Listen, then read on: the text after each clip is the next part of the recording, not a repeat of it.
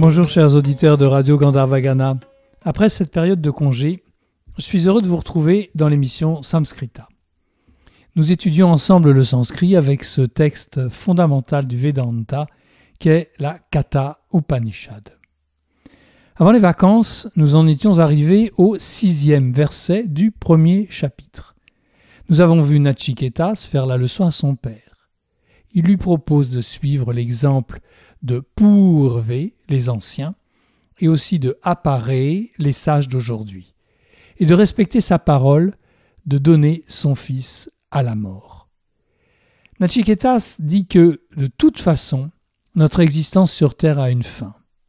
Quand Sasya, le grain de blé, est tombé en terre, il renaît et donne naissance à une nouvelle plante. De la même manière, Martia, le mortel, renaît. Nous arrivons au septième verset du premier chapitre. Le voici.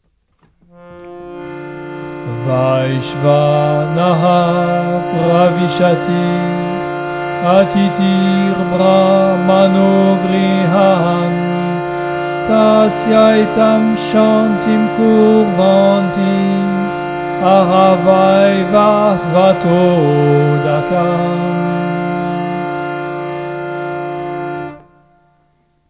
Analysons le premier vers de ce verset. Vaishvanara pravishyati atitir brahmano grihan. Le premier mot est Vaishvanara. C'est Vaishvanaras en remplaçant le visarga par la sifflante finale. C'est le nominatif de Vaishvanara, mot composé formé de Vaishva, qui est une forme renforcée de Vishva et de Nara.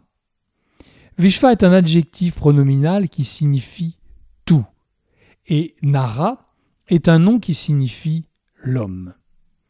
Il est ici sous la forme Vaishva, où la diphtongue ai a remplacé la voyelle simple i. C'est une forme de renforcement. Vaishva Nara signifie donc ce qui est commun à tous les hommes, ce qui appartient à tous les hommes. C'est une invocation à Agni, le dieu du feu, parce que sous son aspect du soleil, de la lumière ou du feu, Agni rayonne pour tous les êtres humains.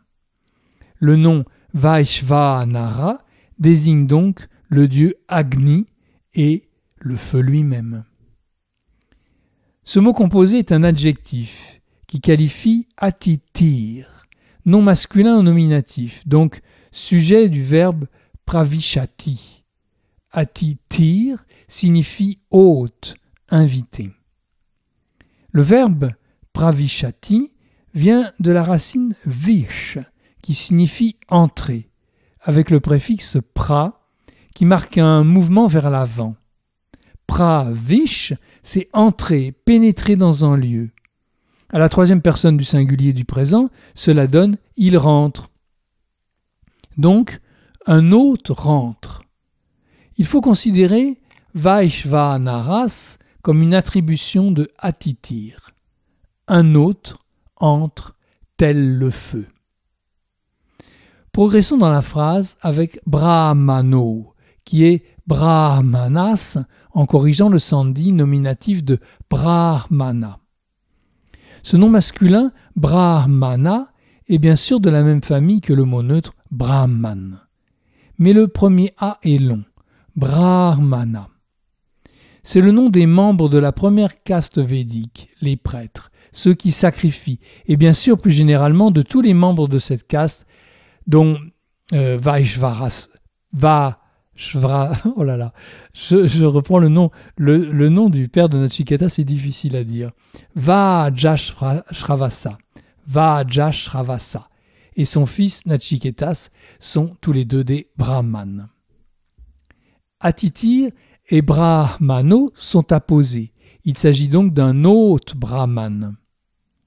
Et voici le dernier mot du premier vers du verset. Grihan accusatif pluriel du nom griha, la maison. Le mot griha est neutre, mais quand il est au pluriel, il peut devenir masculin. Le pluriel neutre serait alors grihani, alors qu'on a ici grihan au masculin. L'accusatif indique ici la destination, donc dans les maisons. Voici ce premier vers. Vaishva naraha pravishyati atitir brahmano grihan. Atitir, un hôte, brahmano, brahman, pravishati, il entre, grihan, dans les maisons, vaishva naraha, comme le feu. Un autre brahman entre dans les maisons comme le feu. Que signifie cette phrase? Qui vient après le sixième verset dans lequel Nachiketas montrait sa décision irrévocable de se rendre à la mort Pour comprendre ce verset, il faut connaître l'histoire, car elle n'est pas racontée ici. Elle est sous-entendue, sans doute parce qu'à l'époque védique tout le monde la connaissait, ou en tout cas les gens cultivés qui avaient accès à ces textes philosophiques et qui savaient les raconter aux autres. Nachiketas s'est donc rendu à Griha, la maison de Yama. Mais Yama était absent, et Nachiketas l'a attendu pendant trois jours et trois nuits, sans manger ni boire. Soit les épouses du dieu ou ses ministres ne se sont pas occupés de lui, soit il a refusé toute aide en attendant l'arrivée du roi de la mort, car il a décidé de n'avoir affaire qu'à lui seul. Selon la tradition védique, faire attendre un brahman au lieu de le faire entrer comme un visiteur divin est une faute grave. Et Yama, bien qu'il soit un dieu, se met en difficulté en laissant attendre Nachiketas, tout jeune qu'il soit. Le maître de maison s'expose aux foudres de son hôte, injustement traité. Cette phrase veut donc dire un hôte brahman, mal reçu par son hôte, entre dans la maison avec la violence du feu, et il va tout détruire par le feu pour rétablir la justice. Avant de passer à la suite,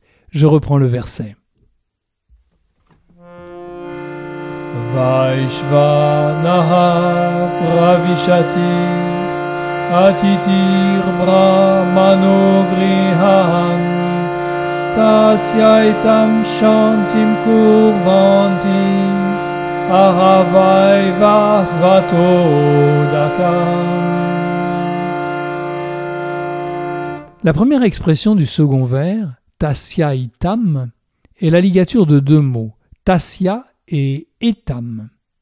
La voyelle A finale de tasya fusionne avec la diphtongue E initiale de etam pour former la voyelle longue ai. Tasya plus etam donne tasyaitam. Tasya est le génitif du pronom démonstratif tat. Au masculin, il signifie de celui-ci ou bien pour lui. Et tam, pronom démonstratif au féminin, va avec le mot féminin qui suit, shantim, la paix. Les deux mots, etam et shantim, sont à l'accusatif, cette paix, complément d'objet direct du verbe kurvanti qui suit. Kurvanti est la troisième personne du pluriel du verbe kri, faire, ils font. Cela donne tasyaitam shantim kurvanti. Pour lui, ils font cette paix. Lui, c'est le brahman qui entre dans la maison, donc ici Nachiketas. Le il dans ils font, ce sont les maîtres de maison, ceux justement qui s'exposent à des représailles s'ils ne traitent pas leur hôte correctement. Donc, pour lui, les maîtres de maison font cette paix. Nous arrivons à la fin du verset. Ara vaisva ara vaisva svato dakam. La seconde expression de cette phrase, vai vasvato dakam, est la ligature de deux mots. Vaisvata et Udakam. La voyelle finale A de Vaisvata, Vaivasvata, Vaivasvata fusionne avec la voyelle OU initiale de Udakam. A plus OU donne la diphtongue O. Donc, Vaivasvato Dakam doit se comprendre comme Vaivasvata Udakam. Moi, j'y suis arrivé, c'est difficile à prononcer. La forme verbale ara vient de la racine ri, l'aspiration suivie de la voyelle ri. Ri. Le verbe ri signifie apporter. Il se conjugue au présent en arami, j'apporte, arasi, tu apportes, arati, il apporte. Sous la forme hara, il est à l'impératif, à la deuxième personne du singulier, donc apporte. Apporte quoi? Udakam, de l'eau. Udaka est l'un des nombreux mots pour désigner l'eau, comme jala ou apas, vari, ambas. On a l'embarras du choix. Apporter de l'eau, bien que tous ces mots présentent des nuances différentes de, la désignation de l'eau. Apporte de l'eau pour éteindre le feu, bien sûr, en désaltérant le brahman qui attend à la porte sans boire depuis trois jours. Quant à Vaisvasvata, c'est un vocatif, donc une interpellation. Celui qui parle interpelle Vaivasvata. C'est un nom composé qui vient de Vivasvat, qui signifie relatif au soleil. Le verbe vas signifie briller. Avec le préfixe vi, vi, vas signifie briller, resplendir. Ceux qui m'écoutent depuis longtemps et qui ont une mémoire exceptionnelle pourront s'étonner que vas signifie ici briller, alors que nous avons déjà rencontré ce verbe au courant, vas pour dire habiter. Ce sont simplement deux homonymes, mais leurs conjugaisons sont très différentes. Donc, vivas, resplendir. Et l'adjectif vivasvat signifie ce qui est resplendissant, radieux. Selon la mythologie védique, vivasvat désigne le resplendissant, le dieu soleil. Il est le père de Manu et de Yama, donc le père de la race humaine dans la lignée solaire.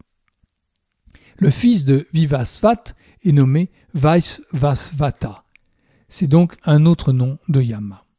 Il est ici au vocatif, ce qui donne O Vaivasvata, O Yama. Reprenons ce second vers du septième verset. Tasyaitam shantim kurvanti vato dakam. Tasya, pour lui. Kurvanti, ils font. Et tam, sept. Shantim, paix. Vaivasvata, o Vaivasvata. Hara, apporte. Udakam, de l'eau. Pour lui, ils font cette paix. O Vaivasvata, apporte de l'eau. Lui, c'est Nachiketas, et ils, ce sont les maîtres de maison. Je choisis de rendre explicite le texte, autrement on ne voit pas de quoi il s'agit. Pour lui, les maîtres de maison font cette paix. Ô Vaivasvata, apporte de l'eau. Ou bien, ô fils de Vivasvat, apporte de l'eau. Voici maintenant la traduction du verset en entier. Un hôte brahman entre dans les maisons comme le feu. Les maîtres de maison lui font cette offrande de paix. Ô fille de, fils de Vivasvat, apporte de l'eau. Je reprends l'explication de ce verset. Nachiketas a attendu trois jours sans manger ni boire. Ce manque de respect contraire aux lois de l'hospitalité risque d'avoir des conséquences graves et de déchaîner le feu. Les proches de Yama lui apprennent qu'un jeune brahman est arrivé chez lui et qu'il l'attend. Cela qui n'est pas conforme aux lois de l'hospitalité. Alors ils disent à Yama d'apporter de l'eau pour apaiser son hôte et sans doute aussi pour lui laver les pieds. L'offrande de l'eau apaise le feu. Ces offrandes, de l'eau pour laver les pieds, un siège, des fleurs, du riz, de la nourriture, sont le premier signe d'hospitalité donné à un hôte inattendu que l'on se doit d'accueillir comme Dieu lui-même. En revenant à l'histoire, on a envie de se poser cette question. Nachiketas est-il vraiment mort? Ou bien c'est une allégorie comme par exemple la visite d'Orphée aux enfers dans la mythologie latine ou grecque? On trouvera une réponse dans le premier vœu que formulera Nachiketas puisque nous saurons qu'il reviendra auprès de son père. Mais cette question d'occidental est sans intérêt, sans intérêt pour un Indien L'argument de cette histoire est de nous donner un enseignement poétique sur Brahman et nous de construire une histoire vraisemblable. Voici maintenant quelques mots que j'ai cités dans cette émission et que vous pouvez essayer de retenir.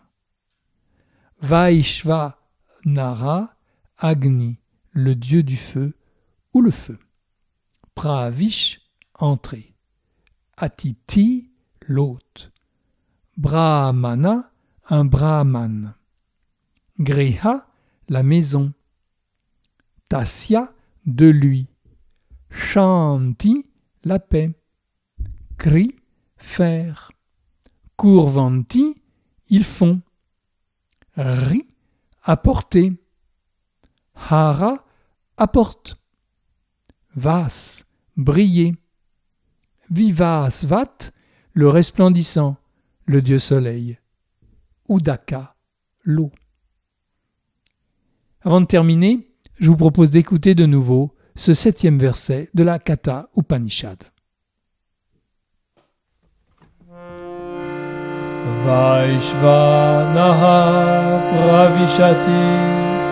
Atitir brahmano grihan tasyaitam shantim kurvanti ahavai vasvato